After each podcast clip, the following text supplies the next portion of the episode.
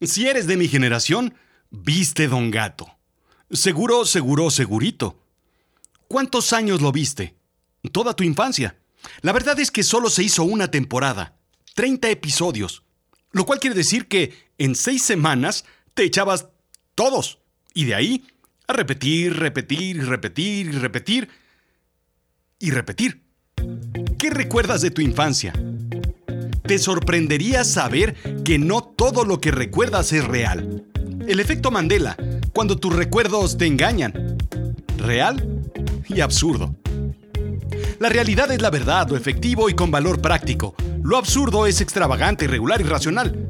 Bienvenido a Azul Chiclamino, la realidad de lo absurdo.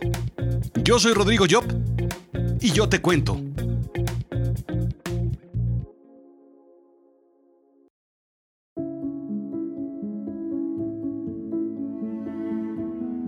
Es como lo recordaba. Pensé después de recorrer unos minutos el museo. Hace un par de años, unos amigos me contrataron para crear un podcast. El proyecto era fantástico y el plan era magnífico. Se basaría en la nostalgia, en el recuerdo, en los ochentas. Platicar de lo bueno que había sido el pasado con respecto al presente. Es algo de lo que siempre me burlé de los adultos cuando era niño, de mis padres y de mis tíos. Antes las cosas eran mejores aunque en realidad hubieran sido peores o iguales. Las cosas habían mejor y tenían mejor calidad. Tal vez sí era, pero tal vez no. Pero recuerdo que los chocolates Turín de figuritas de animalitos eran tan buenos que no podían haber sido mejores. Ellos, ellos decían que sí.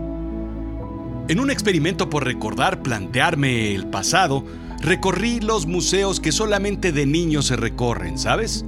El primero fue el Museo Nacional de Historia Natural de México, el primer museo público de historia natural que se fundó en el Nuevo Mundo, todavía durante el gobierno colonial español. El nuevo edificio data de 1964 en realidad y consta de 10 enormes cúpulas, que en realidad no son tan enormes, y que estaban pintadas de diferentes colores, e, en realidad decoloradas con diferentes colores. El sitio era decadente con respecto a mis recuerdos de infancia. La sala principal tenía un Diplodocus carnegie, un dinosaurio descubierto por William Reed en Wyoming, Utah, en 1899.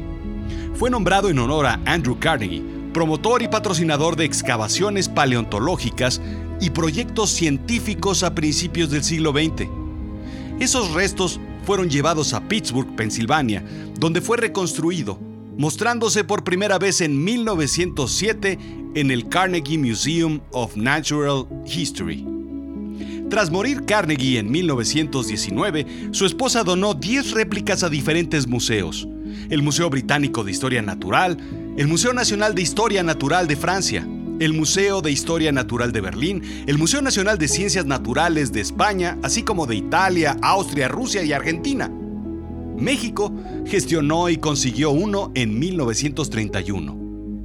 Es enorme, pero de niño siempre pensé que era real.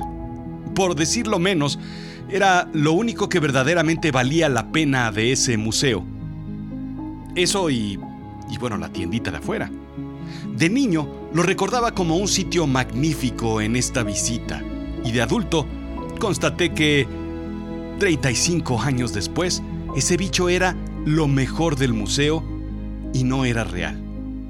Recordaba más ese sitio como la película de Una noche en el museo y menos como lo que era, una película del santo de Blue Demon.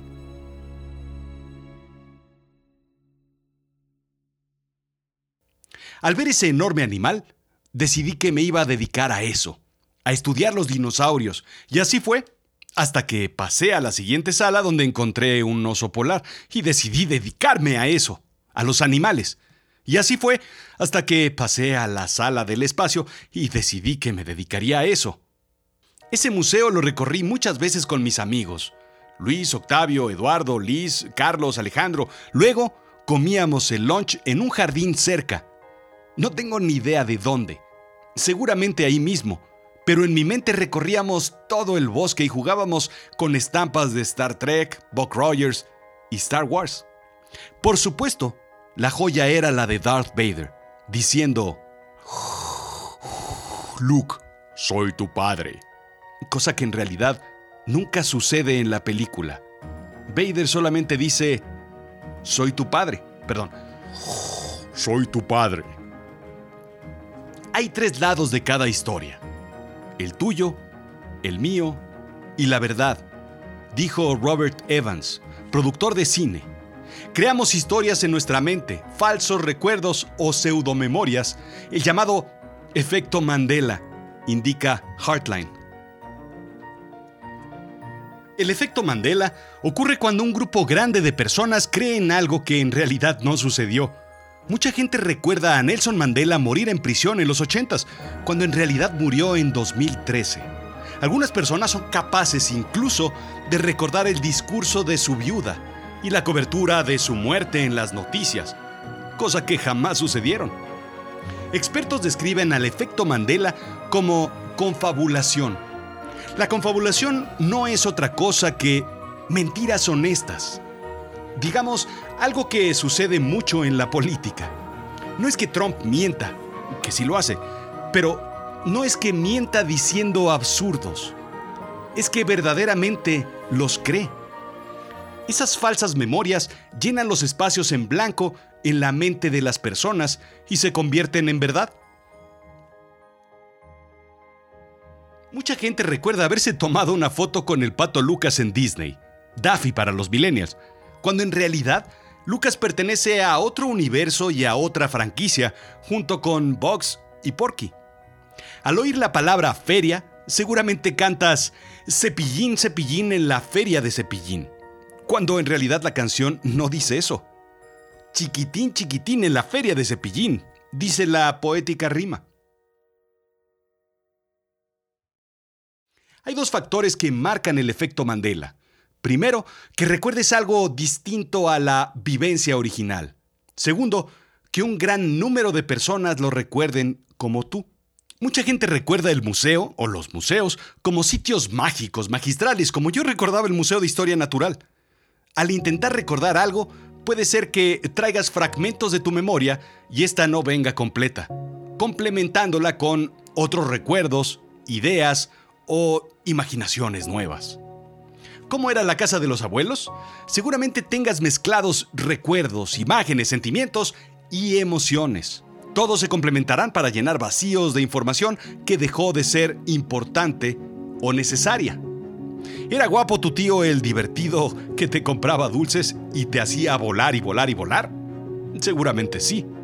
Te reto a que vayas a buscar una foto de él te sorprenderá que no recuerdes el lunar con pelos que tenía al lado del ojo. En 2014, más o menos, regresé al Museo de Geología en la colonia Santa María, en la Ciudad de México, donde viví de chico. Ahí sí que hay un mamut real, encontrado cerca de Puebla, pero la pieza principal era un meteorito, una piedra más antigua que incluso el sistema solar, más antigua que la misma Tierra. Ese sí que era un museo digno de una película del santo y, también de Ben Stiller. A finales de 1919, regresé al Museo de Historia Natural. La mitad de las salas estaban renovadas. En ese momento, entré a un nuevo museo. Más moderno, más educativo, más entretenido e interactivo. Todo lo que recordaba se lo había llevado el tiempo excepto al Neandertal y al gran Diplodocus Carnegie. Ellos seguían ahí. Él, enorme y majestuoso, mostrando sus costillas, sus vértebras y por supuesto sus dientes, riéndose de mí, de todos los recuerdos falsos que tenía y que había compartido con él en mi anterior visita. El diente de sable y el pterodáctilo seguían ahí, pero eran menos impresionantes. Hace 35 años, más o menos, de esa primera visita que hice a ese museo. Y perduran aún recuerdos de nostalgia que no recuerdo si son verdaderos o falsos. ¿Cómo recordaremos el encierro de esta pandemia? No lo sé, pero seguramente le contarás historias inverosímiles a tus nietos, aventuras que ni sucedieron, pero que todos creeremos que sí sucedieron. Pues cómo no.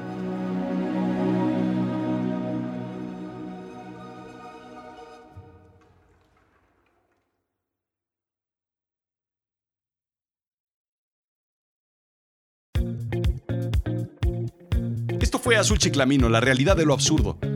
Yo soy Rodrigo Job. ¿Quieres visitar azulchiclamino.com? Empieza por el blog, ahí está toda la información y toda la referencia a estos episodios.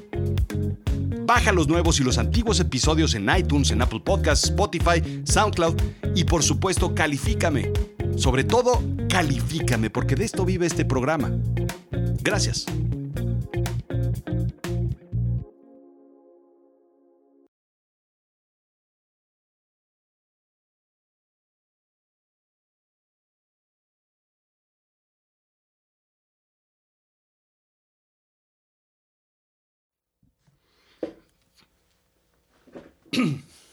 A ver, a ver, fíjate en esto. Otro efecto Mandela es Blancanieves.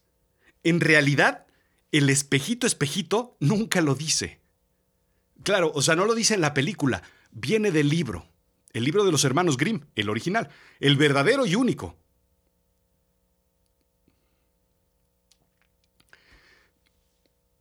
Dice, Espejito, espejito de mi habitación, ¿quién es la más hermosa de esta región? Entonces el espejito respondía, La reina es la más hermosa de esta región. Ella quedaba satisfecha pues sabía que su espejo siempre decía la verdad. A diferencia de la película, la película dice, Esclavo del espejo, perdón, Esclavo del espejo, sal de la oscuridad. Yo te invoco, ven a mí del más allá. Con mi voz a través de los vientos y del fuego te conjuro, muestra tu rostro ya. Y el espejo contesta, dime majestad tus deseos. Sabio espejo consejero, saber quién es la más hermosa aquí.